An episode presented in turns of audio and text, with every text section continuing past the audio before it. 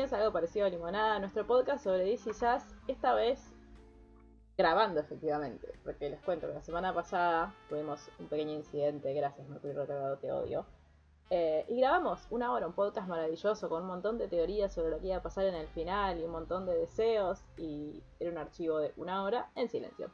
Pero esperemos que esta semana, va, esperemos no, ya chequé que esta semana está todo bien, así que podemos respirar. Lucila, ¿cómo estás? Bien, disfrutando de la maternidad como ninguna otra cosa en la vida, como se darán cuenta. Eh, disfrutando de dormir 10 horas seguidas, los fines de semana. Nada, maravilloso todo, ¿no? Claro que sí, bienvenida Eugevita una vez más al podcast. Sí. Yo también. Hay muchas cosas para decir. Dijo Sherry. Dijo Sherry, pido el bar. Quiero el bar de los oyentes, dijo Sherry. Yo escuché Sherry. Seguramente, Sherry, tenés razón en todo lo que vas a decir hoy. ¿Vanessa?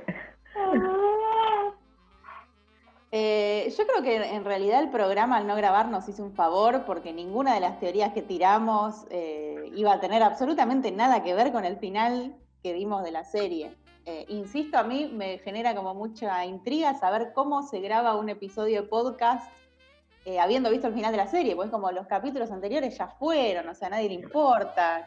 cómo se resuelve esto, no? Vamos a hablarlo a medida que vayamos contando qué pasó en el final, porque es cómo llegamos al final. Pero la verdad es que igual nada, o sea, nos había quedado muy divertido, pero porque era. Yo quiero que sepan que, aunque no haya registros de que sucedió, eh, yo hablé bien de Miguel el podcast pasado. Tenemos una. Ese fue el problema. Ese fue el problema. Por eso no se, no se grabó bien. Yo no tengo que hablar bien de Miguel, así que hoy no voy a hablar bien de Miguel. Eh, tenemos no una niña. a Miguel. No, esa parte la vamos a repetir porque lo merece. Ya ni yo me acuerdo porque le habías hablado bien de Miguel, pero Repetí hay que repetirlo. Por lo de las estrellas, por ese comentario ah, que hizo. Está bien, sí. Ah, cuando lo dice, cuando lo dice Lucila, cuando lo dice Lucila pasa. Cuando lo digo yo, eh, ¿cómo vas a decir eso de mi amigo Miguel? Bueno, porque yo lo digo sin mala intención hablando de, Miguel. Es un comentario goma como, bueno, como todos los comentarios más que se hacen en la serie, digo, los que dice Jack, lo que dice Kevin, lo que dice Randall son algunos comentarios. Pues, se la dio. Todos comentarios bomba. De que está bien, Jevita, queremos que, todos se queden tranquilos. Eh, sí, es feo, o sea, sí, es complejo porque es como, bueno, lo primero que quiero decir de este capítulo final es que yo, por un lado, me siento un poco estafada pero por otro lado, digo, esto me es un poco medio también la esencia de la serie, que es que yo creo que lo, que estuvo bueno de este último capítulo, que este último capítulo lo escribió mi enemigo número uno, Dan Folkman, así que igual lo podemos intentar. Em, y lo que tuvo bueno es que todo el clima del, del capítulo estaba tan centrado en, ay, ¿qué va a pasar con Madison y con Kevin? Ay, como que vos estabas esperando que sucediera algo o no sucediera algo en el casamiento y estábamos todos con atención ahí y bajamos absolutamente la guardia con todo el resto de las cosas. A nadie le preocupaban los demás personajes, salvo esa conversación entre Randall y Rebecca, porque estábamos todos esperando eso y los últimos cinco minutos de capítulo nos volaron la cabeza a todos como buen final temporada.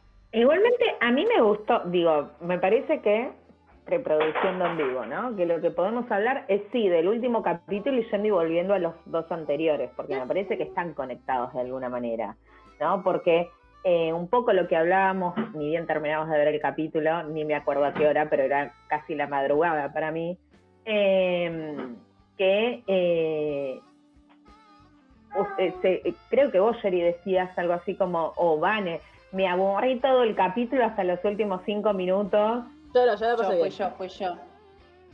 Bueno, que en realidad a mí lo que me parece es como que, que está, ese, es, a mí me dio, no es que me aburre, sino que parecía que no pasaba nada, pero era como una sensación de ansiedad todo el tiempo, ¿no? De, de me ahogo, esa sensación que tenía Kevin que dice, necesito tomar aire adentro. Sí, eh, sí, sí, eso sí. Que, es un poco eso, ¿no? Y fue eso todo el capítulo todo lo que podía salir mal, salió mal, ¿no? Eh, no digo, desde que se cae el altar que había hecho Madison, que realidad si nos ponemos a pensar esto, es una construcción que viene durante mucho tiempo, porque dice, recordemos que eh, cuando deciden cambiar de lugar donde se iban a casar, era porque eh, era el único lugar donde ella recordaba haber sido feliz con sus padres.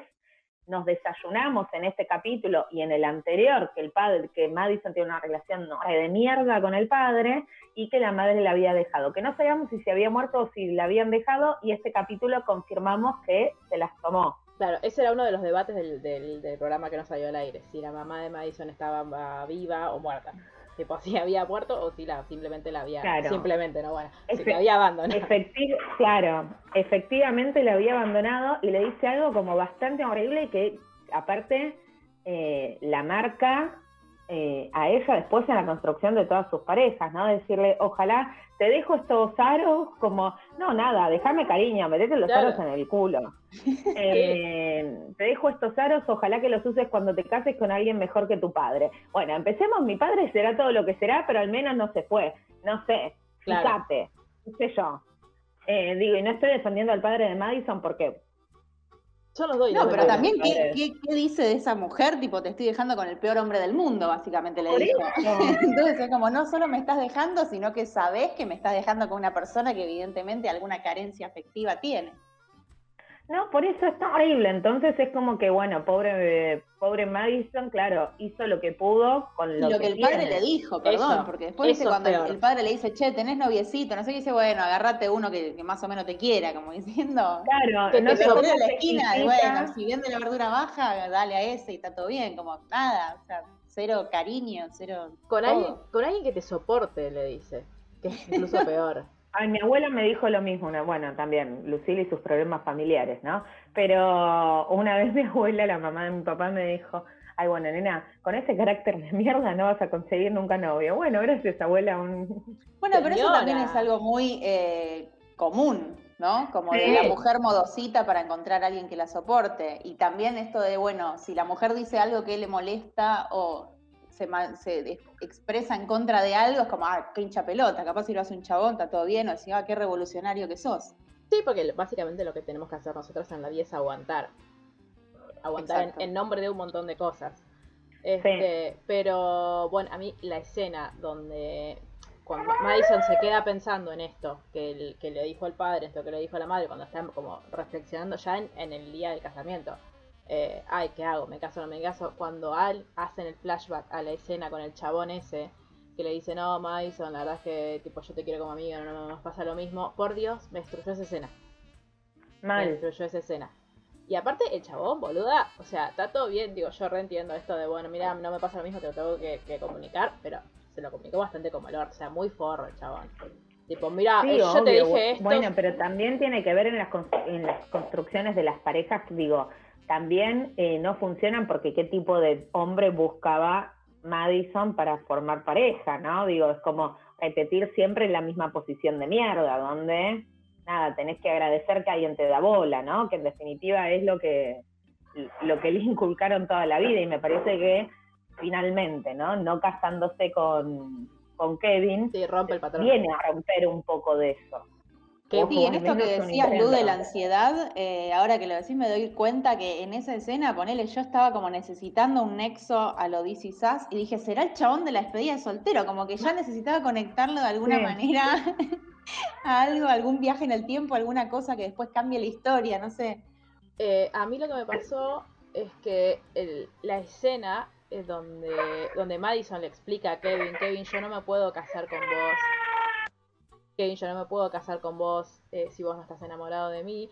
Toda esa escena, como me sentí que los tiempos, como el tono de la escena, ellos dos ahí, estaba muy bien. Yo los veía y me, o sea, por un lado me pasaba tipo que me desesperaba por teléfono y me decía, no, por favor, cásense, tipo, no se separen, los amo, la re, tipo, Mason te reentiendo, Kevin sos un idiota, pero a la vez digo, porque no sos, o sea, sos un idiota, ¿por qué? Porque le, porque le, te diste cuenta que no, como siento que, el, que, la posición de Kevin también era súper válida, lo que pasa es que nunca lo hablaron antes. Entonces, este, era como una, era esta cosa todo el tiempo de, ay, estén juntos, pero no bueno, ella tiene razón, no bueno, pero pobre Kevin, y después encima la escena donde la amo a Rebeca diciéndole, eh, el Estado la verdad que lo desaprobaría, pero yo me casaría con vos. Te amo, Rebeca. Este, La moraleja de esto, de- teniendo en cuenta lo que contaba Lu antes, que yo la verdad ni me acordaba para variar, que esto de, bueno, el único lugar donde fui feliz, no sé qué, la moraleja es, chicos, no importa el lugar, no importa que salga todo perfecto, si tiene que ser, que sea en un rancho, pero eh, céntrense como en eso, ¿no? Que una vez se centra como en, en crisis por boludeces y es como, bueno, no importa que sea el lugar perfecto. No, y aparte, digo, un poco esto que, que- que no sé si es Randall el que lo ve o quién, que está todo el tiempo resolviendo problemas, porque tiene que salir perfecto. Y en realidad lo que no está saliendo perfecto es todo lo que, la construcción sobre la que se está basando ese casamiento. claro, porque creo que también todo tiene que salir perfecto y esto de no tengo que pensar en el casamiento en sí, sino en solucionar que no se rompa la madera del arco. Como bueno, esta cosa de lleno mi mente con otras cosas para no pensar en el núcleo del asunto. Sí, y lo que le dice Madison también, de vos siempre pensás en nosotros como una familia, como un, eh, bueno, nosotros como familia, nosotros Sí, nosotros conjunto. cuatro. Claro, dice qué va a pasar cuando los chicos, por eso creo que estuvo muy bien en el capítulo pasado, la despedida de soltero, la pregunta de Ike, tipo, ¿cómo te- ¿qué te imaginas que vamos a hacer cuando los chicos se independicen? Porque ahí los dos empezaron a pensar, claro, nosotros ahora somos Hay lugar. cuatro, claro, pero después vamos a quedar nosotros dos y nosotros dos, ¿qué tenemos en común? O sea, nosotros dos estamos enamorados, queremos estar juntos, estamos juntos por esta situación que encima nada, tipo una pandemia en el medio, como y, y Kevin se lo dice, nosotros tipo ahí nos conocimos en una situación muy particular y es verdad, como que querían, Kevin está todo el tiempo como queriendo hacer que las cosas encajen, pero bueno, hay, que hay situaciones en las que por más que vos las quieras hacer encajar, se te van a caer porque no funciona así, porque hay otra persona aparte de vos en el vínculo. Y está muy bien que, que este tema lo haya sacado Madison, porque quizás la Madison de antes se hubiese soportado, se hubiese casado sabiendo que el chabón no la quería, y ahora con esto de, bueno, soy yo la que Porque plantea que aparte- la pareja no existe, tipo, bueno, es cortar un poco con esa No, y aparte, que digo, teniendo. Kevin, en los papeles y en la teoría, es el tipo perfecto. Mm. Es precioso, exitoso, eh, buen tipo, ama a los nenes, no la va a maltratar nunca. El problema es que no la ama. Claro. Y de hecho, él le dice, le, le dice, por Dios, espero que este podcast se grabe igual. Este le, le repite lo que le dijo Miguel a él, que es tipo, no, esto va a crecer con nosotros, nosotros vamos a poder construir. Digo que nada, de nuevo, es válido Lo que pasa como, es que la porno debería ser una promesa. Es válido como propuesta, pero lo que pasa es que del otro lado tenés una persona que no está, que no quiere eso, que tenés otra persona que está esperando que, nada, que, que quiere a alguien que esté absolutamente enamorado de ella y que, digo, la aplaudo, porque está buenísimo. Pero nada, el problema es que esto lo, se pusieron a discutirlo el día de su casamiento, en vez de haberlo discutido. Tipo, o sea, con lo que siempre decimos, el problema de Kevin y Madison siempre fue la falta de comunicación entre ellos. Por una u otra cosa, me- yo creo, eh, esto, Dolly lo, podrá decir mejor que yo, que la, como la, la, esencia de sus personajes, no la esencia, pero como las características de sus personajes, que los dos sufren, o sea, bueno, eh, Kevin tiene ataques de pánico, Madison sufre ansiedad y como toda esta cosa de se sentir todo el tiempo que están, ya estoy proyectando, que están tipo, eh, como que les cuesta mucho hablar de las cosas, más allá de que Kevin de sus sentimientos habla, siempre tuvieron esta cosa de, eh, como de ir con puntitas de pie en la mayoría de los vínculos. Entonces como que hablar de esto que implica hacer como tirar una bomba y decir, uh, de esto puede llegar a haber un problema, y estaban los dos medio así, porque de hecho nunca hablan ni de esto ni de nada. Y la única vez, ha- hablan cuando las cosas explotan, porque se guardan, se guardan, se guardan, se guardan y después sucede. Sí, también tengamos en cuenta que es un casamiento, no sé si por COVID o no, pero que donde no hay invitados, básicamente. Yo me acuerdo de la escena donde si estaban no haciendo la lista de invitados y después no aparece nadie, chicas, o sea, son la familia. Lo podía, podían haber hecho esa escena en el living de lo de Randall, digamos. Volvamos a que por qué no contratan extras. Porque acá en el casamiento, digo, ¿cómo le avisaron a la gente que no tenían que ir al casamiento? Y aparte lo primero que pienso es, ¿y cómo? Porque aparte, Kevin es famoso, tienen que no sé, la prensa. Son pelotudeces que yo pensaba, pero yo pensaba, ¿y cómo habrá reaccionado la prensa cuando se enteraron que se canceló el casamiento? ¿Qué hubiese dicho el Jorge Arial de Los Ángeles? Pero podemos hablar de cuando el chabón hace, está frente al espejo queriendo decir esa pelotudez de los votos. Eh, Haciéndose gracioso, me daba mucha, me generaba violencia. Sí, olvídate. Mira, ¿por qué hablas así? Nunca en toda la serie hiciste ese chiste y ahora hablas Te lo así. explican al final, Vanessa. No importa, no importa, pero ¿qué le pasa? Sí, de, bueno, no sé, fue eso, de eso fue todo raro. Pero nada, quizás hicieron como Ariana Grande que se casó la semana pasada y se casó en su casa con su familia y nada más. Bodas COVID. Pero no se están casando en su casa, se están Pero esa es casando la en... es re Sex and the City. Como, ay, planeó la boda perfecta y después me termino casando en el casamiento. No sé, Bueno, no la spoilé vi. la película, pero calculo Sí, que la no. todos. Yo no la vi. pasaron 20 años, no pasa nada. Yo no la vi, pero no me interesa. Este, ¿cómo es? Pero, no, no, o sea, sí es verdad lo de la lista de invitados, yo me había olvidado de eso, pero tampoco es que ellos tienen a muchos amigos. ni- Oh no, Ufa, yo tengo razón. Digo, no, no sé a quién iba a invitar más allá de, no sé, tipo algún famoso, ponele. Y yo creo que también, No sé. digo, No, no, Ma- le- no, no me acuerdo para variar de la- del capítulo en el que están haciendo una lista. Porque No, ella creo que dice algo como no tengo familia o algo así, como que se habla un poco de los invitados, me parece. A Madison la escuchamos hablar dos capítulos seguidos de que "Ay, mi lista de invitados es re pobre, no tengo lista de invitados, no tengo amigos, mis amigos no pueden venir porque tienen que viajar y no llegan. Como eso estuvo dos capítulos repitiendo eso. Y Kevin, de nuevo, no sé a quién, digo, la- las únicas personas, más allá de la familia que conocimos eh, alrededor de Kevin, son sus exnovias y no las vas a invitar a tu casamiento, creo. No, claro, ¿te imaginas? Yo, yo estaba pensando, tipo, llega a caer alguna de las dos, mira, yo a Sofi la amo, pero llega a caer alguna de las dos y yo eh, me violento. No, Por el tema es no que ahora cuando, cuando la prensa, ponele que publica esto que no está sucediendo en la serie, pero vamos a flashearlo.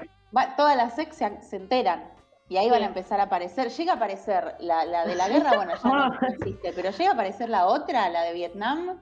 No, la de Vietnam, yo la, yo estoy esperándola yo con un zapato para mandarla a cagar. Pero, eh, no, la de la guerra ya vimos que es recopada, que es amiga de Nick, que no tiene nada que ver con Kevin, que fue una cosa que se no, tengan ganas de coger y cogieron. es bárbaro, yo te aplaudo. Sí, déjenla en paz, pobre Mo. Eso- Yo la quiero. Yo digo la señora de la guerra porque no me acuerdo su nombre del nombre del personaje, pero yo la quiero. No, nadie, sí. Este, como es, pero bueno, el- refrescando el que en el capítulo anterior volvieron las ex de Kevin y ahí a Vanessa le dio un ataquecito. Claro, por eso es que eh, estamos medio con taquicardia con la de Vietnam. Y aparte, nada, estoy justo acá en el estudio de mi manager y de golpe me encuentro en una televisión 52 pulgadas a mi ex. Sí. Dale. Y ella es la que, la que pone la semilla del mal, cuando Sí. le dice, ay, qué, qué bueno, Sí. la verdad que sos un conformista bárbaro, Sí. es un gran halago que te estoy haciendo. Y es como, me estás jodiendo.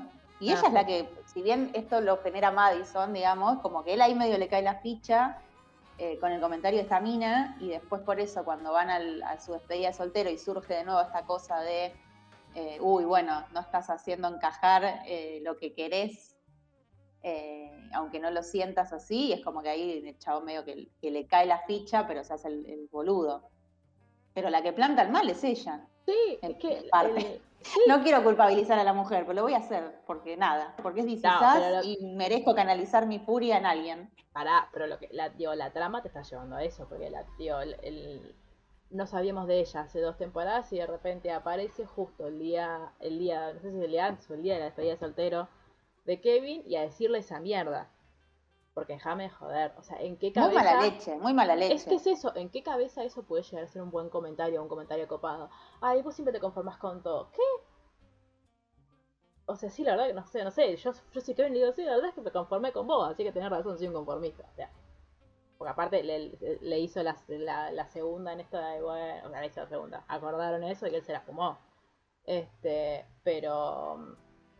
Nada, bueno, volviendo, si querés, a los capítulos de anteriores. eh, las dos despedidas de soltero de, de ellos, la, la de Mason fue la mejor, la verdad.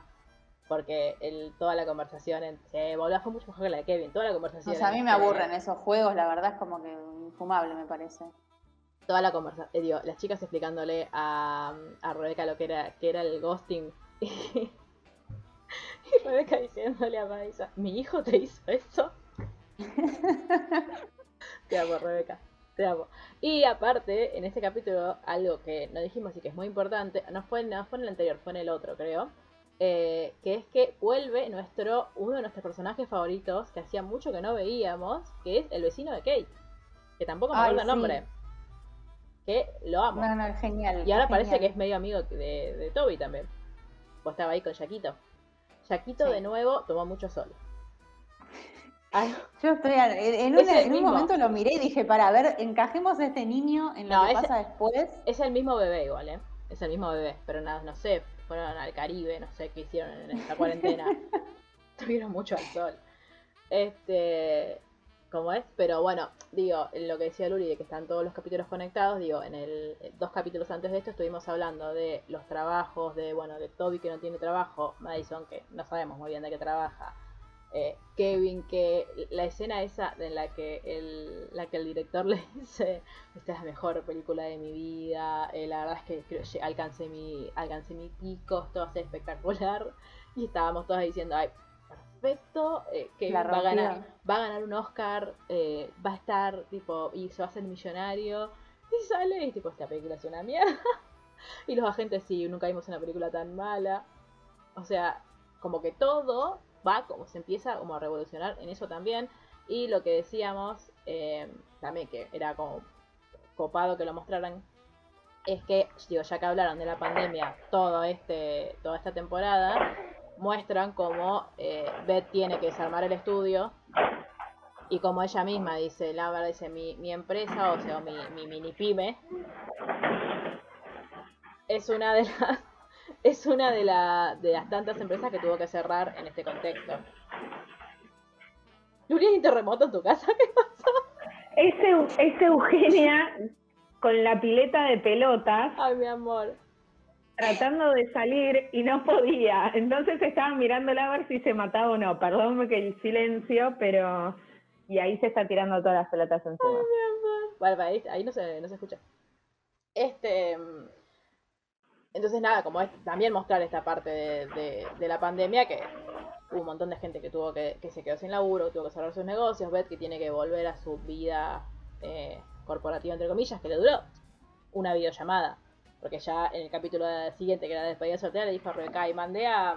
No, pero aparte es- me causa gracia como, digo, entiendo que ellos quieren volver porque el sueldo, no, Randall no es el mejor sueldo del planeta, puede ser muy concejal, pero parece que no gana bien. Entonces, eh, ella tiene que ser laburar, porque aparte lo necesitan, Claro, porque recordemos que el único que tiene plata ahí es Kevin. sí. Y que no sabemos. o sea, bueno, Eh, sí, tiene plata, tiene plata. ¿Cómo? No, que estaba pensando, tipo, no sabemos hasta dónde, pero no, No, sí, plata. ¿no viste que le dice Nicky, eh, ¿pero cuán millonario sos? Ay, Y a quiero Nicky quitar- para mí se va a convertir en el agente o algo así, porque la parte esa en la que él se lleva todos los guiones para leer y no sé qué, es como que por algo siento que lo pusieron, si no es como que... Yo siento que Nicky fue, eh, digo, yo miro los últimos tres capítulos, el mejor personaje que estuvo arriba todo el tiempo es Nicky. Lo amo. O sea, cada vez que, primero cada vez que, que aparece o me hace reír o dice algo eh, muy inteligente. Y después, boluda, en el capítulo, primero, en el capítulo ese de, de que Kevin va a ver la película, qué sé yo, indignado porque no te, pero escuchame, tengo el tour por los estudios en 10 minutos y vos querés que nos vayamos a la mierda. O sea, loco, vos estás Sí, acá sí, todos los sí. días, pero yo no. Después, Todos somos Nicky ahí. en el boluda, en el capítulo de la, del casamiento parecía las Kardashian. Tipo, iba y lo filmaba con el iPad todo el tiempo. Aprendió a usar el iPad, mi amor, lo amo.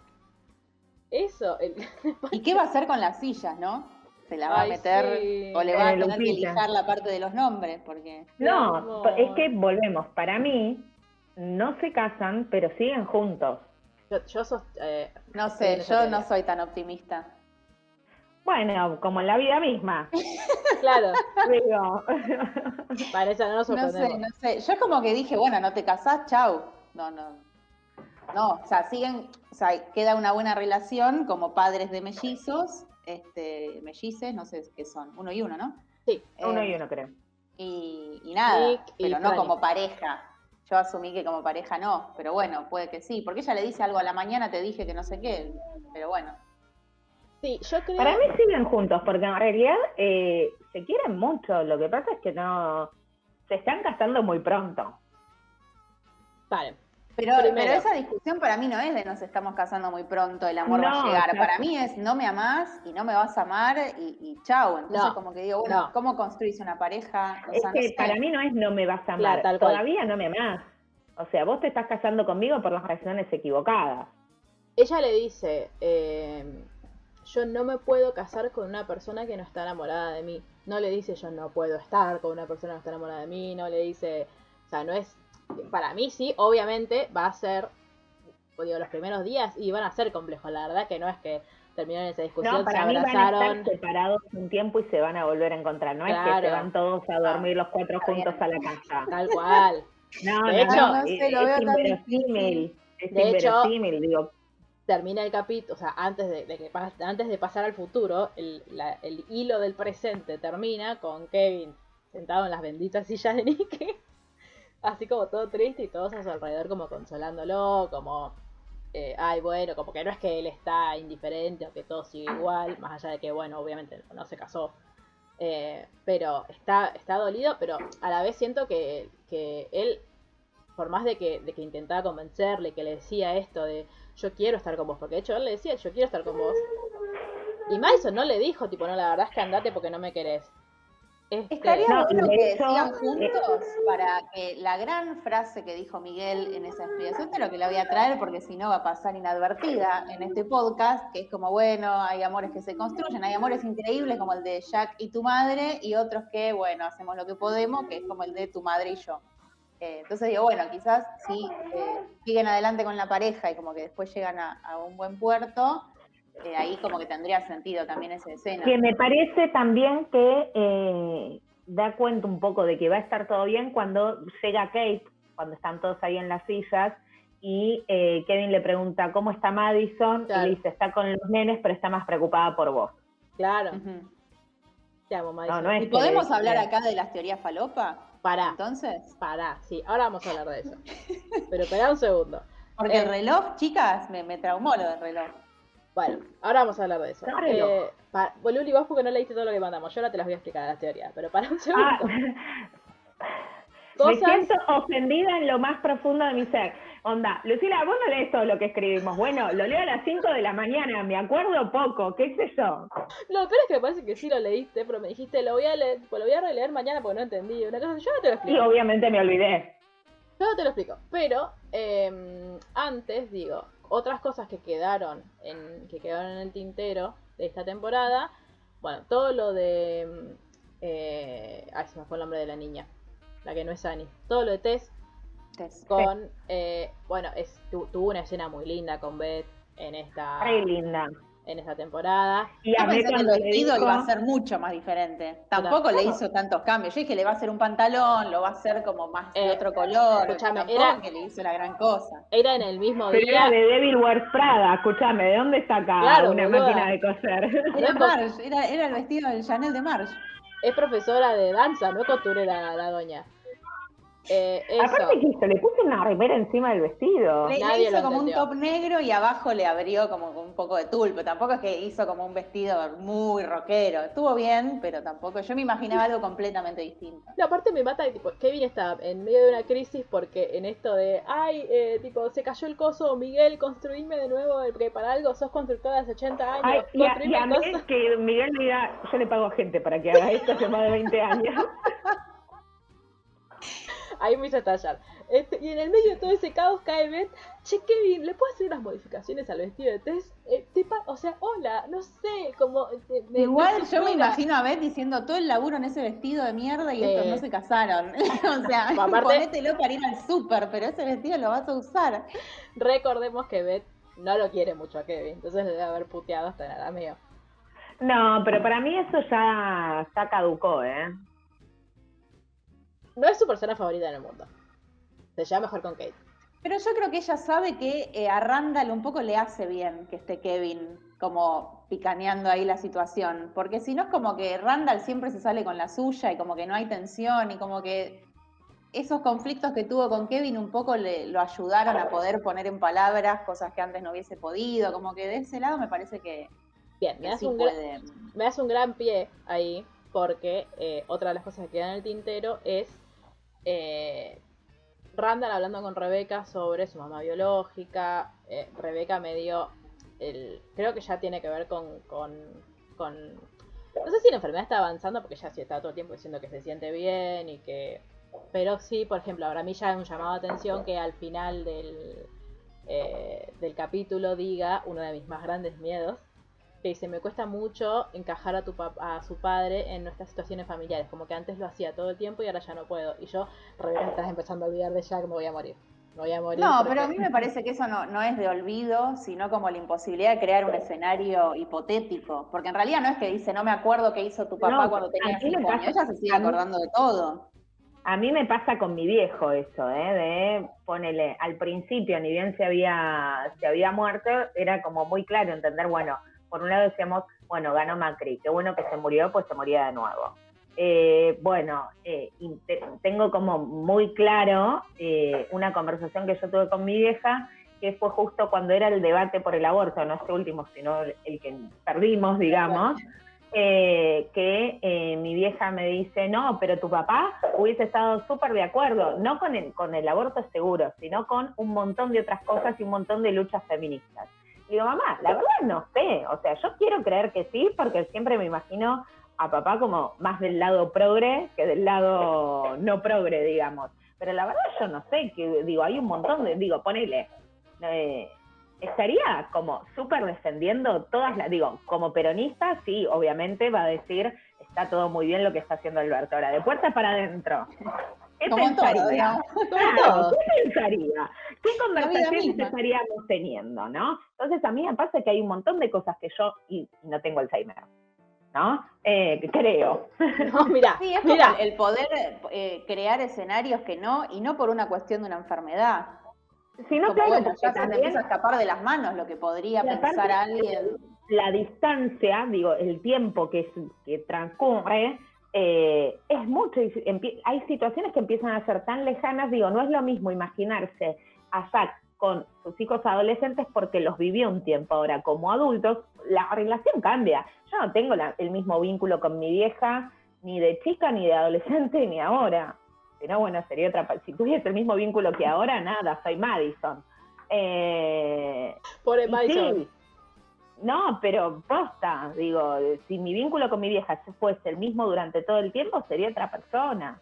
Y hay otro tema también que es, o sea, Rebeca, al, hacerse adulta, eh, también vivió un montón de cambios en sus maneras de pensar y qué sé yo, y eso también hace decir, bueno, no puedo imaginarme a Jack pensando igual que a los treinta y pico, cuarenta, no sé cuántos tenía cuando falleció. Es como, bueno, o sea, yo cambié un montón, entonces no sé en realidad Jack si seguiría pensando lo mismo. O sea, es como poner al Jack de los treinta y pico en situaciones cuando tendría 70, o sea, es como... Pero por eso, es digo, todos a los 30 somos súper idealistas y planteamos, bueno, a los 30 o a los 20, ¿no? Hay que ver si eso después se sostiene, ¿no? Y justamente es muy injusto para Rebeca que todo el tiempo lo estén comparando con Jack porque no es el Jack verdadero, es el Jack ideal que todos eh, los hijos se imaginan. Entonces es competir uno humano eh, falible, digamos, ¿no? Con todos sus conflictos contra un semidios. Y no. Sí, porque tampoco es que se lo compara. Eh, no es que decís, bueno, comparémoslo con el Jack que era adicto al alcohol. Tipo, bueno, capaz Jack no estaría consolando, estaría en un bar escabeando. Y es como, ese Jack no aparece en ningún momento, como que nunca, viste, quedó como en la, en la mejor eh, etapa y versión del chabón. Pero porque, pues nada, los muertos siempre no tienen fallas. Eso y porque aparte los, los chicos no vivieron tanto esa etapa de él, pues acuérdense que él lo que hacía era, Rebeca no le, no, o sea, fue él, creo que fue la, última temporada, que se sentó y le dijo, chicos, tengo un problema, pero antes estaba todo como, tipo, eh, él, no estaba en la casa o tipo, lo intentó ocultar de la mejor manera que podía y, Rebeca hacía lo mismo para no eh, plantear el, el problema delante de los pibes hasta que en el momento lo hace. Entonces siento que eran, fueron los últimos años, entonces la que estaba, la que está más consciente de ese Jack es Rebeca y no tanto los pibes. Porque los pibes no lo vivieron casi. Era como, ah, bueno, vino papá a decirnos que tiene un problema, nosotros nunca lo vimos así. Entonces sabemos qué pasó. Entonces también eso, obviamente, digo, más allá de que Luri tiene razón, esto de que, bueno, una, una vez que morí ya está, nos acordamos de lo bueno. Y más siendo hijo e hija. Como que vos decís, bueno, capaz un compañero de laburo, una pareja te ve como en tu versión un poco más real pero para los Sí. hijos es un superhéroe, digamos. Y Jack, sí. Este, Para los hijos y para Jerry. Claro, gracias. Claro. Yo, yo re sería hija de Jack Pearson, chicos, igual, ¿eh? Tipo, yo, le- yo amo a Jess Mariano, pero a a Jack Pearson le quiero padre. Este. Ay, que iba a decir algo que me olvidé. No, bueno, después tenemos eh, de ella con Malik, que apareciera cinco minutos en toda la temporada, porque realmente tenemos todos quilombos.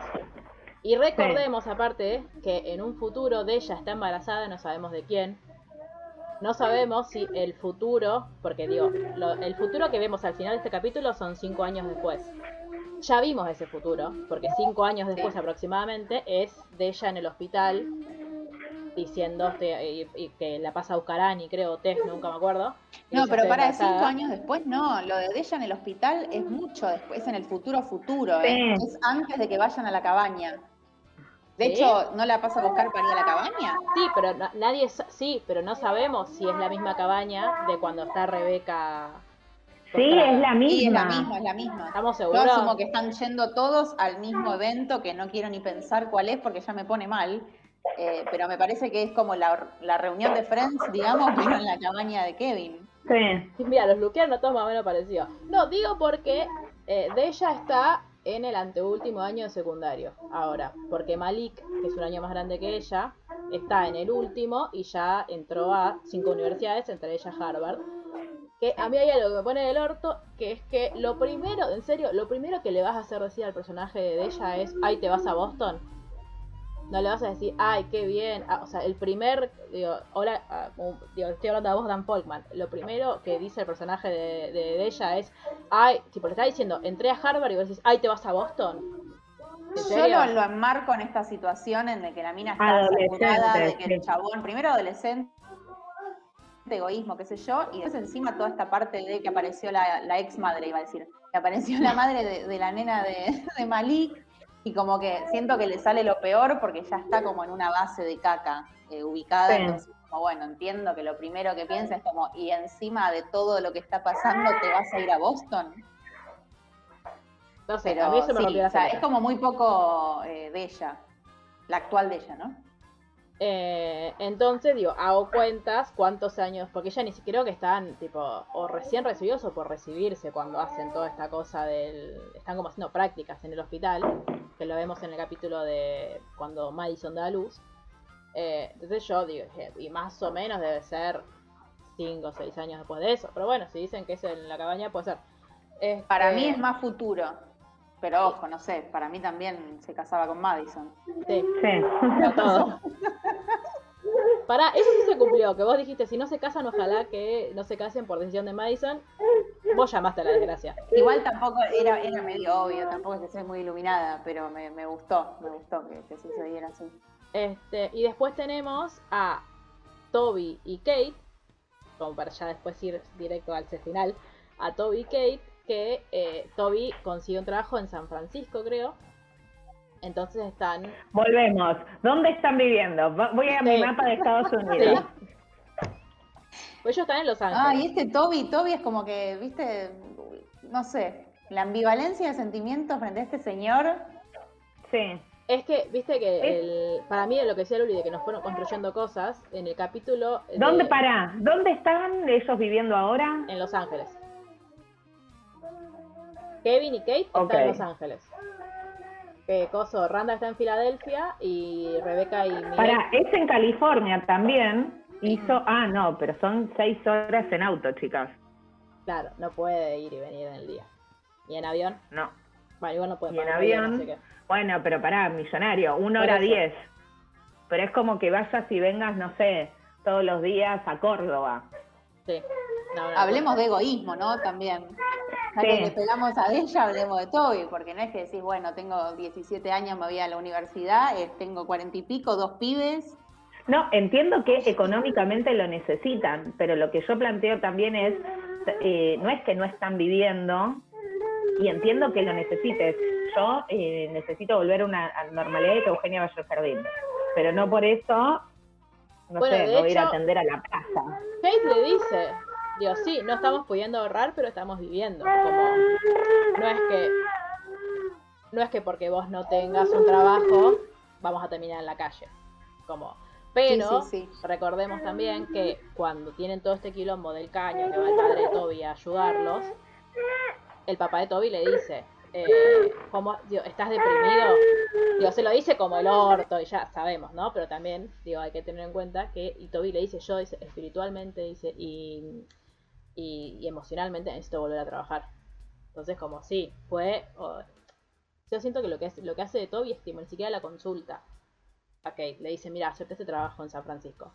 Y lo que le dice es, cuando volvamos a la normalidad, voy a tener que ir, creo, tres o cuatro veces por semana.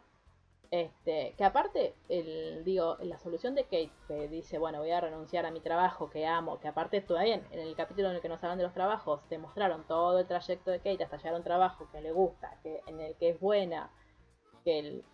que- Bueno, que- pero así se entiende el final. bueno, pará. Y eh, llama para renunciar, digo, llama para renunciar y para irse, mi amor, y para irse a San Francisco, pues si no, no se entiende qué iban a hacer. Si no nos entiende qué, perdón, se me explicó todo. ¿Qué iban a hacer si no? O sea, se tenían que mudar a San Francisco. Sí, Pero bueno. eh, y una cosa que fue, eh, bueno, y ahí lo vemos al señor este británico diciendo, eh, no, no te acepto la renuncia, chao. Eh, y No, no solo fue no te acepto la renuncia, hagámoslo encajar un poco más en el final, sino que le tira como un speech medio raro. Que de hecho ella cuando corta como que... Una cosa es decir no te acepto la renuncia y otra es decir sos eh, la persona más maravillosa con la que he trabajado, básicamente, que es lo que le dice, ¿no? Como que ahí hay algo medio extraño, medio forzado igual. eh, pero bueno, hay una carita de Kate cuando corta como diciendo esto es raro. Sí, porque recordemos Eh. aparte que eh, en el primer día de trabajo de Kate, el otro la, la caga pedo, le dice, y le dice muchas veces que se lo vuelve a repetir. Yo tenía un montón de gente encima tuyo en la lista. Vos sos una persona que no está calificada, que no tiene título, que nunca tuvo experiencia, y aún así los pibes te aman, como bueno, anda, o sea, todo, todo bien, pero no me bardees, tipo decirme, y la verdad es que no eras mi, no eras mi ideal, pero lo estás haciendo bien, a que me digas, no, porque vos no tenés experiencia, no tenés título, arrancamos como el orto. Sí, ya sé, ya lo pongo, no es que me lo exprese, ya lo viví. Este, pero bueno, por ahora creo que lo que va a pasar la- los primeros capítulos de la última temporada por lo menos es que eh, el al principio Toby puede hacer trabajo remoto, entonces va a estar más o menos.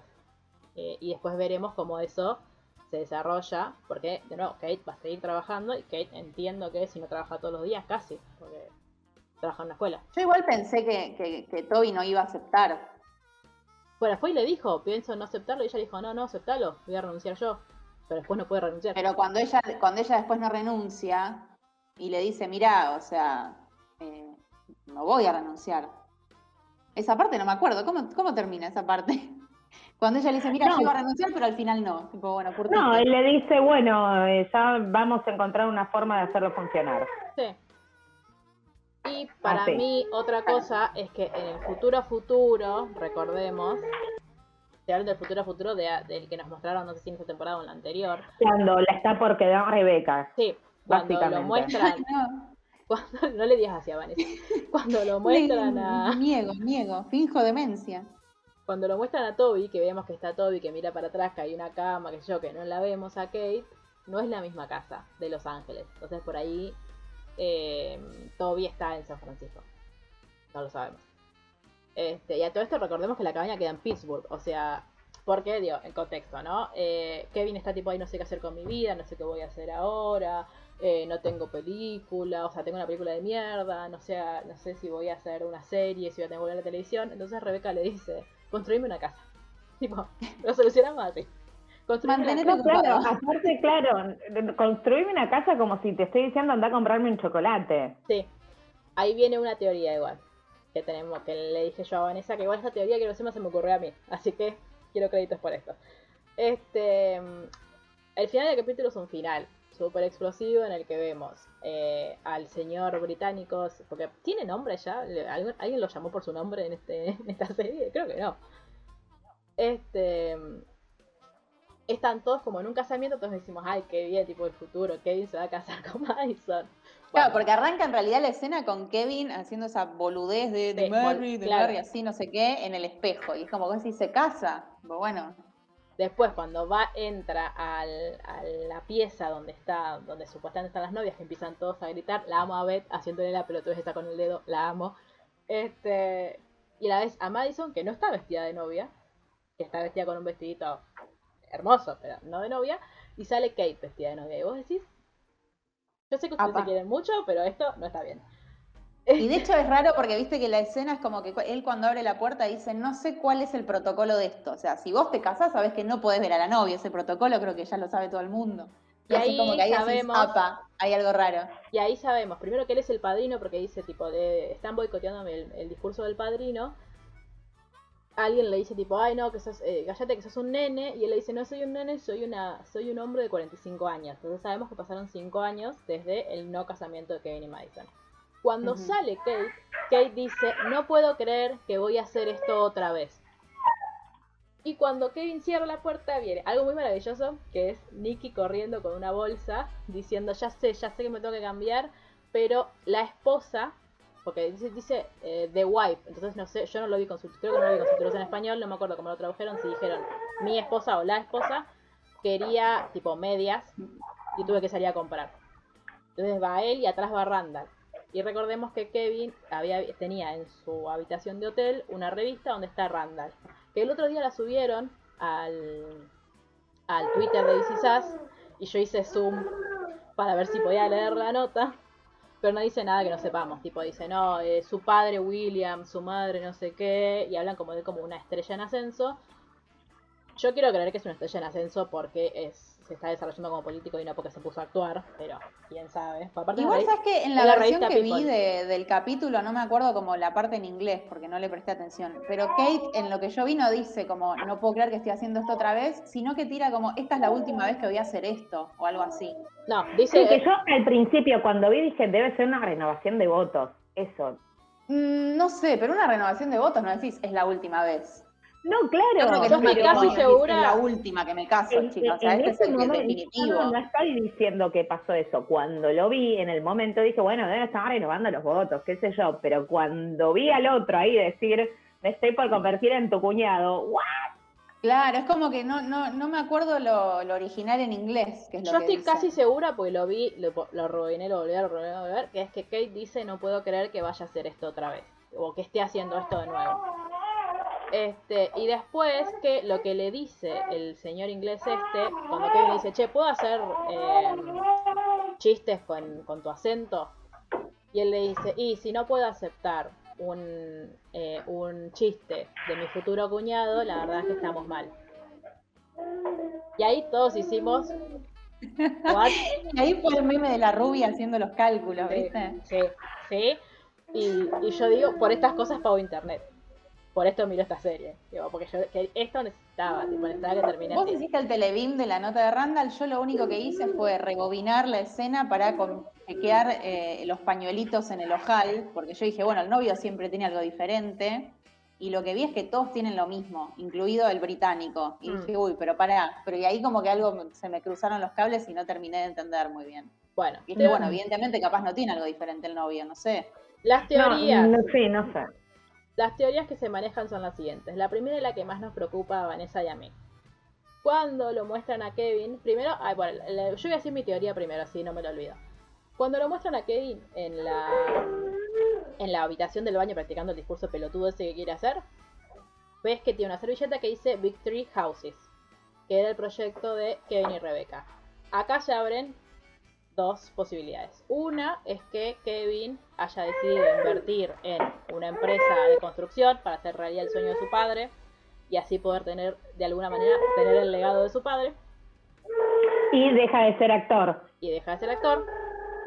La otra es que cuando Miguel le dice a, a Nicky, eh, che, eh, no, yo hace 20 años que le pago a la gente para que haga esto, y en un momento que Nicky le está discutiendo algo, le dice, en un momento que Kevin está discutiendo algo, le dice, eh, ay, tengo una empresa millonaria que hace esto, o sea, no me lo discutas. Yo ahí pienso, cuando Miguel y Jack trabajaban en el mismo lugar, Miguel no era el dueño, Miguel era uno de los subjefes, o sea, había un dueño y Miguel tenía como cosas. ¿No? Entonces, mi, mi teoría puede ser, o sea, una teoría pelotuda porque no tiene nada que ver con lo importante de la historia, ¿no? Pero pienso, eh, nosotros no sabemos cómo Katzo, Miguel y Rebeca tienen tanta plata. Quizás Miguel funda una empresa de construcción él solo y después seas, cuando se casa con Rebeca, seas, o antes incluso cuando empiezan a salir, hacen entre los dos las Victory Houses para hacer el sueño de Jack y lo que hace Kevin es hacerse cargo de eso o porque Miguel se muere o porque Miguel se quiere retirar y sigue con eso y digo como su primer gran proyecto es construir la casa de Rebeca porque evidentemente si Kevin va a construir una casa que no tiene idea cómo hacerlo o sea obviamente no la va a construir él con sus manitas pero si va a estar a cargo del proyecto y Miguel lo va a ayudar porque es Miguel el que sabe de construcción a mí esa teoría me encanta porque incluye a Miguel en un sueño con Jack eh, y lo incluye muy bien en la familia, así que apoyo la emoción. Este, entonces, para mí, el Victory House puede tener esas cosas. O puede ser de Kevin de cero, o puede ser que el ya haya existido, nosotros no lo sepamos. Y que por eso también, digo, el, porque, tipo, negocio millonario, es la primera vez que yo lo escucho a Miguel hablar de eso. Y sería medio, porque digo, recordemos que Rebeca, cuando la conocimos, o sea, cuando la conocimos no, cuando después de que se muere Jack, era secretaria en una empresita. Entonces no se entiende cómo hoy en día, primero cómo subsistieron todos estos años. Y cómo hoy en día puede tener, tipo, un día decir, ay, sí, eh, vendo mi casa de Pittsburgh, me voy a Los Ángeles, voy y vengo todo el tiempo, no tengo ningún tipo de problema económico. Eh, para mí es o porque Miguel tiene mucha plata, o porque entre los dos hicieron una empresa, que es Big Three Houses. Pero bueno, al margen de eso, tenemos a Kevin haciendo su discurso con la servilletita. Y cuando hacen el, plano en el baño, hay un reloj en una de las repisas. Y vos decís, es un reloj. Va, cuando Kevin va a la pieza, está parado delante del ropero y hay un vestido y un corpiño. Ahí, entonces, tipo, evidentemente él durmió con alguien. La, esta no, ya no es mi teoría, es la teoría de Twitter. Hicieron un zoom a el plano de Kevin con el relojito, es el mismo reloj, pero el mismo, ¿eh? y para mí esto no es una coincidencia, el mismo reloj que tiene Sophie puesto cuando, la, cuando lo llama a Kevin. El mismo reloj. Sí, es, la cara, que estás poniendo, Lucila. Los oyentes no lo pueden escuchar, pero es esa cara tal cual. Yo espero que sea porque hay una empresa de relojes sponsoreando la serie y todos tienen el mismo. Eh, pero no sé, no me gusta, no me gusta, no me gusta. Después, esa es una teoría. Si van a volver a traer a Sophie y se van a meter a Madison en el orto, dejo de ver esta serie, no me importa que le quede nada. Sí, porque es Disney al final, loco, no es la vida real. Me hiciste la vida real y que, uy, que nadie es bueno, nadie es malo, nadie no sé qué, y de repente es y vivieron felices para siempre. No, no, no, no, no. aparte, todo bien, pero Sophie ya tiene su vida, Kevin tiene su vida. ¿Qué es esto de que todo el mundo salga con su novio del secundario? Pero pará, porque en la conversación Sophie deja entrever que con el marido besito, Es una forma de volver a traer a Sophie. Me siento como que, eh, pará, hay algo... Estoy tratando de hacer memoria, paren. Eh, no me acuerdo. No, quiero spoilear eh, otras series, pero es eh, How I Met Your Mother. Estaba pensando, claro. O sea, no hagan eso. 10 temporadas para construirme a la madre y de golpe me volvés a la misma del capítulo 1, chau, no, basta. Adhiero. Una cosa, dos cosas importantes sobre Sophie. Primero, recordemos que en la llamada telefónica Sophie no solamente le dice, tipo, no, con mi marido ya está, sino que le dice algo así, como no me acuerdo ahora exactamente, pero le dice algo así como, es una larga historia y como que está todo mal, pero todo mal nivel eh, violencia. Tipo, nivel es una lectura que hacemos nosotros, porque le dice, cambiaste el teléfono. Sí, es una larga historia. Por eso, no, ya sé. Primero eso. Segundo, ¿para qué me la vuelven a traer a Sophie en el capítulo anterior de la despedida de soltero, con ese look extraño?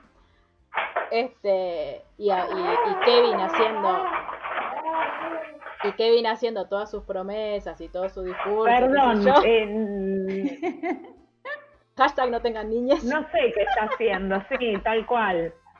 Me encantaría tener un ambiente insonorizado, pero tengo que matar un bebé. Eh, ningún, ningún bebé fue lastimado durante la grabación de este podcast. Durante la grabación. Este.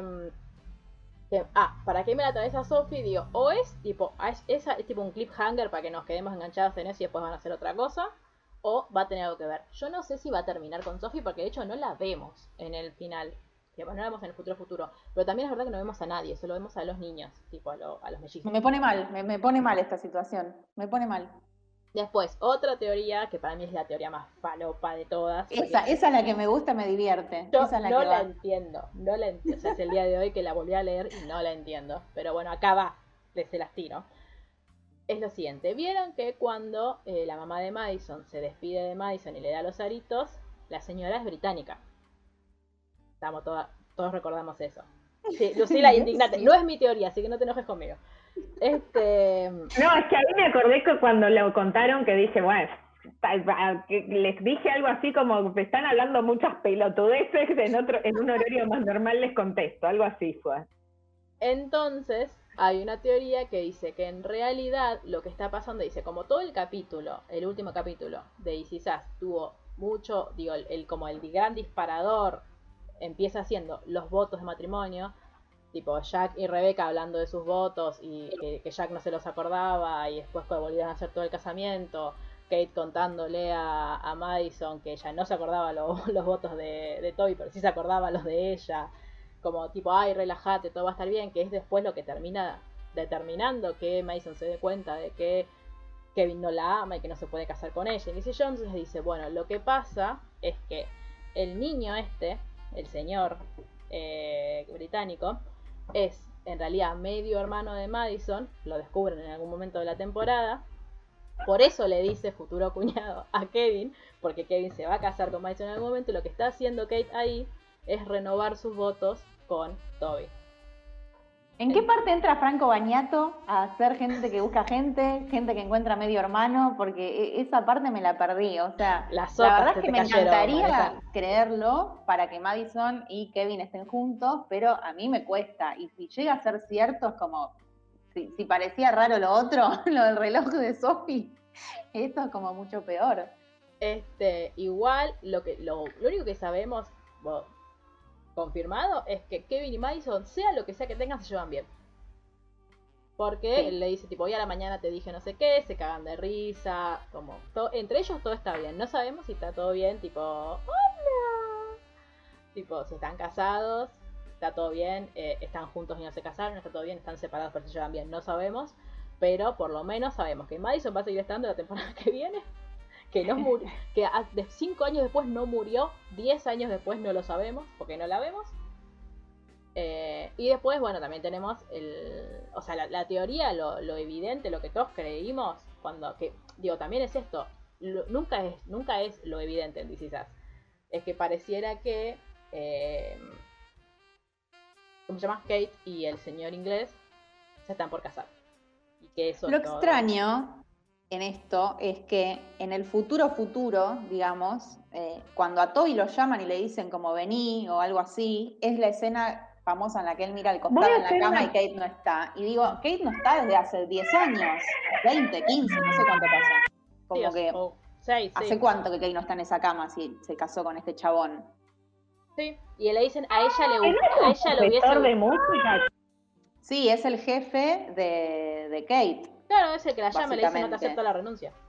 Claro, yo lo- como que lo que, te- lo que uno interpreta cuando ves que en teoría pueden estar casándose es, bueno, a partir de esa conversación donde el chabón le dice, ah, sos maravillosa como docente, o bueno, pude ver en ti X, eh, como que se abre alguna otra cuestión que hasta ahí estaba cerrada, pero como que no me cierra eso de Toby mirando una cama en la que supuestamente en algún momento Kate estuvo.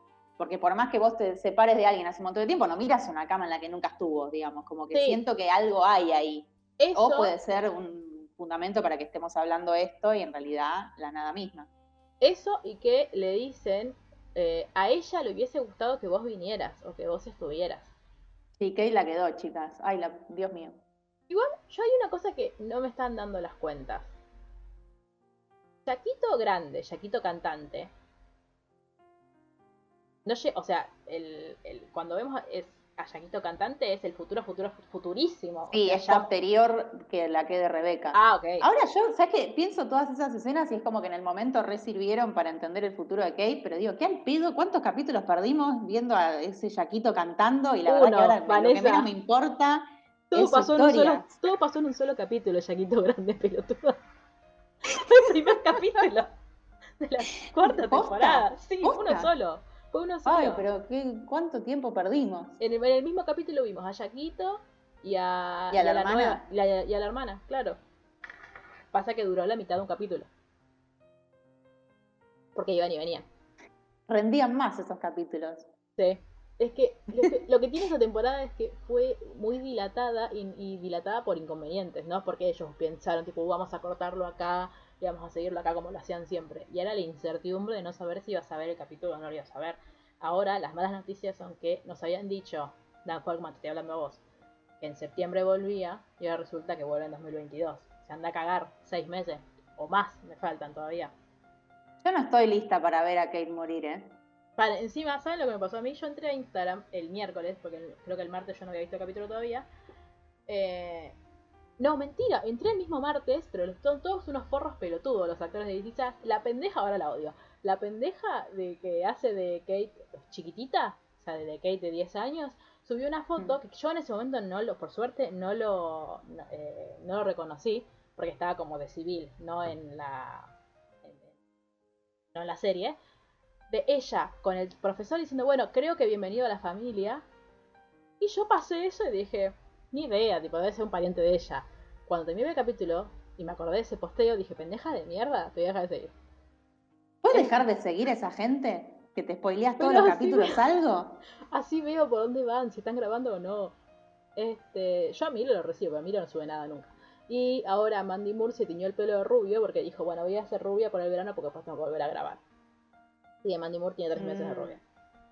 Este, y de hecho, bueno, una de las cosas que, que, que hablaban mucho en Twitter y que tienen razón es tipo, todos lo amamos a Milo, que no agarra la pala desde hace seis meses, porque lo vimos creo que tres veces en, esta serie. Charlemos de Rebeca haciendo al mismo personaje en todas las líneas temporales. O sea, yo espero que esa mujer gane no el doble, el triple que Milo. Por Dios. Estás muteada, Luz. Sí, lo que pasa es que tengo acá a... No, no, ya sé, pero pensé que querías decir algo. Y entonces dije si lo querés decir. Sí, una no, rave, tenés sí. una rave. Esperemos que sí, dije, no, es que si ven, me encantaría hacerles un paneo general del piso de esta habitación. No debe ser tan grave. No tengan hijos, chicas. Ese es el mensaje desde el, desde el podcast de le decimos, no tengan hijos. Este, Che, y ahora, a ver, vos que tenés toda la data, en teoría, ¿cuándo sale la nueva temporada? Porque al principio decían fecha. en septiembre y ahora ya no. No hay fecha todavía. Pensemos que la nueva temporada es la última y que Sí. va a tener 20 capítulos. ¿no? 20 capítulos, sí, porque esta tuvo 16 porque nos robaron dos, pero nos lo devuelven la temporada que viene. Em, nada, hay muchas. O sea, siento que eso que veíamos tan lejano, tipo el futuro futuro, ya está como ahí nomás. Que dentro de poco vamos. O sea, a mí me pone muy mal saber que esto va a tener un final. Pero porque yo no sé manejar los finales. Este. em, Entonces siento que tienen 20 capítulos para respondernos un montón de preguntas. Por suerte, yo espero, espero que ya todo lo de Randall ya está. O sea, todo lo de la familia biológica de Randall, basta. No va a volver la última temporada, ya está. Ya descubrimos todo. Eh, digo, ¿qué, qué, qué- qué falta? Que vengan los tíos ahora. Ay, quiero saber quiénes son mis tíos biológicos. No, Ya sigue faltando cómo se juntan Miguel y Rebeca, Eso sí, porque hubo una mini conversación telefónica donde Rebeca le dice, che, bueno, creo que estoy como para conocer a alguien, y él le dice, cuando todos estábamos esperando que las invite a salir, y me imagino Jerry vos diciendo qué choto, y finalmente dice, bueno, ya vas a encontrar a alguien, y te hace como, oso. Eh, Es como que que digo, bueno, dale, empiecen a contarme esto, por favor. Este. mm, Sí, lo que sabemos es que, claro, faltan desde, desde, ella- desde, desde esa llamada telefónica. Falta saber qué pasó en el medio para que ellos dejaran de hablarse. Porque, tipo, se hablaban todos los días, el chabón vivía en la Sí. casa. No, o sea, no vivía en la casa, pero iba todo el tiempo. a- de hecho, la llama Sí, y le dice: Ay, ¿Y Miguel, no qué te, pasó que se alejaron? tipo, Miguel, no te, no te avisé que venía a la cabaña. Este. No, para mí lo que pasa es que alguno de los dos se muda. Sí, puede ser. Digo que es un alejamiento mm, de- or- orgánico, digamos, ¿no? Miguel No tiene sé, que ser igual. Miguel pone su, su empresa y no sé, en California y se muda. Sí, para mí es Y Miguel que porque... por eso, después de mucho tiempo, eh, se vuelven a encontrar vía Facebook. Che, y una pregunta de- desmemoriada que soy. Eh, porque como que en estos últimos capítulos vimos escenas de Kevin y Sophie como empezando a tambalear. Nunca vimos la separación No, No.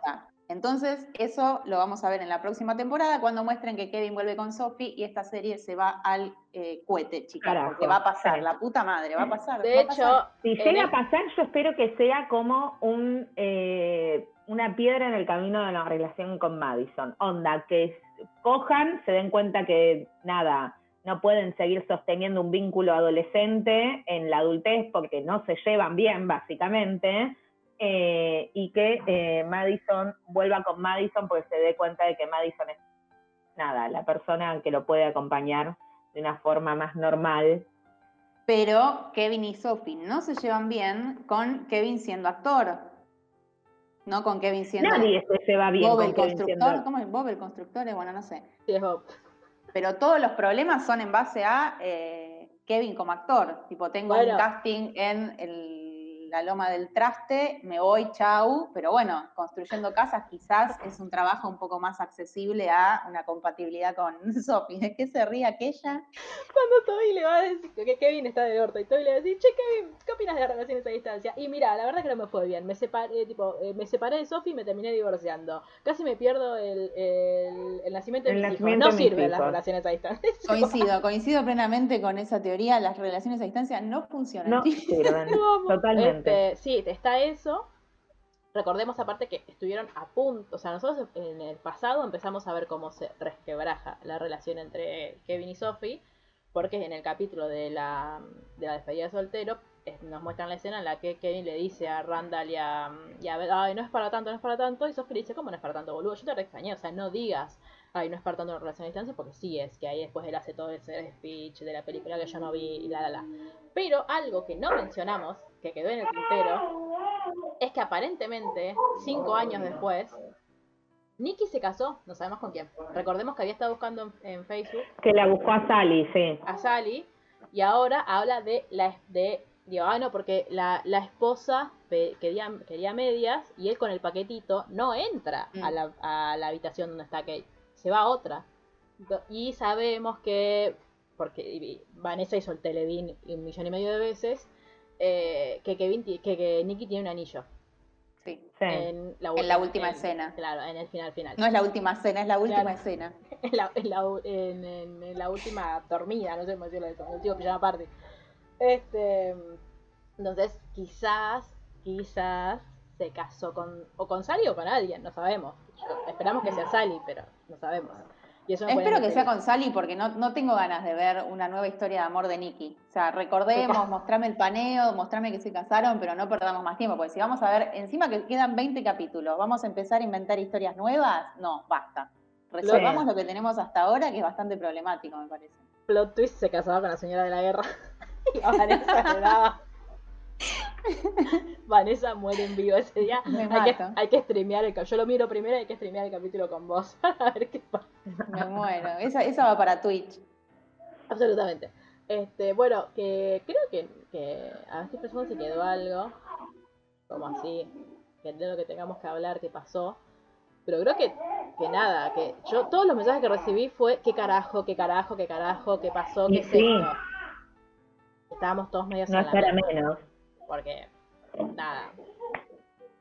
Vamos a ver ¿Qué qué, sucede, qué, qué nos depara el, el futuro con... A mí lo que más me importa, la verdad, es Kevin y Madison.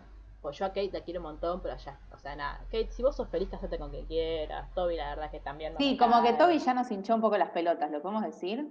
Sí. Como que cada, esto de Sí. ir y volver, ir y volver y decir, uy, me cae bien, me cae mal, cada vez que volvía era como que me cae bien, pero no tanto. Ya es como, bueno, me tenés las Sí. bolas hinchadas, que el techo se rompió y estás siendo recontra chaboncito ahí de que lo quiero arreglar yo. Sí. Como que ya es como, bueno, basta, hermano, Sí. me, cansaste. Eh, así que nada, no sabemos cuándo vamos a, a volver a, o sea, a grabar. A volver a... Claro, Dolor país. Es que quizás en el No sabemos, medio- porque si no se graba este episodio, quizás estamos hablando de lo mismo mañana. Claro, bueno. Pero Hasta ahora todo está bien. Para que vuelva a checar, pero hasta ahora todo está bien. Este, sí, todo sigue bien. Em, no, quizás en el medio grabemos las otras temporadas, no sabemos, es una decisión de producción que tomaremos fuera del aire. Este, pero bueno, mientras tanto, me vas a hacer ver de nuevo todas las temporadas viejas, me pego un tiro. y pero esa era la idea, boluda. Sí, eh, por eso empezamos este podcast. Este, las hacemos con Vanessa, digo, ¿no? así nos peleamos por No, Miguel. sí. Este, mm, pero bueno, eh, hasta ahora es lo que tenemos, es lo que sabemos y aparentemente es lo que vamos a saber hasta el año que viene. O sea, nadie nos va a decir más nada. Yo igual lo voy a seguir al pelotudo este, lo tengo silenciado en Twitter, pero lo voy a silenciar para que me dé información. Información. O sea, silenciás a uno y seguís hasta el utilero de la Pero serie. escúchame, nunca me esa situación. pero nunca me había, salvo, salvo Sterling, que es el único que spoilea porque, no sé, se piensa que es comentarista de fútbol y está el capítulo y él está subiendo historias, ¿vieron lo que pasó? ¿Vieron lo que pasó? Y, Randall, callate, ¿no ves que no lo vi todavía porque estoy en Latinoamérica? Este, después, digo, Mila Ventimiglia no sube nunca nada. Mandy Moore sube todo el tiempo fotos de su bebé que lo amamos.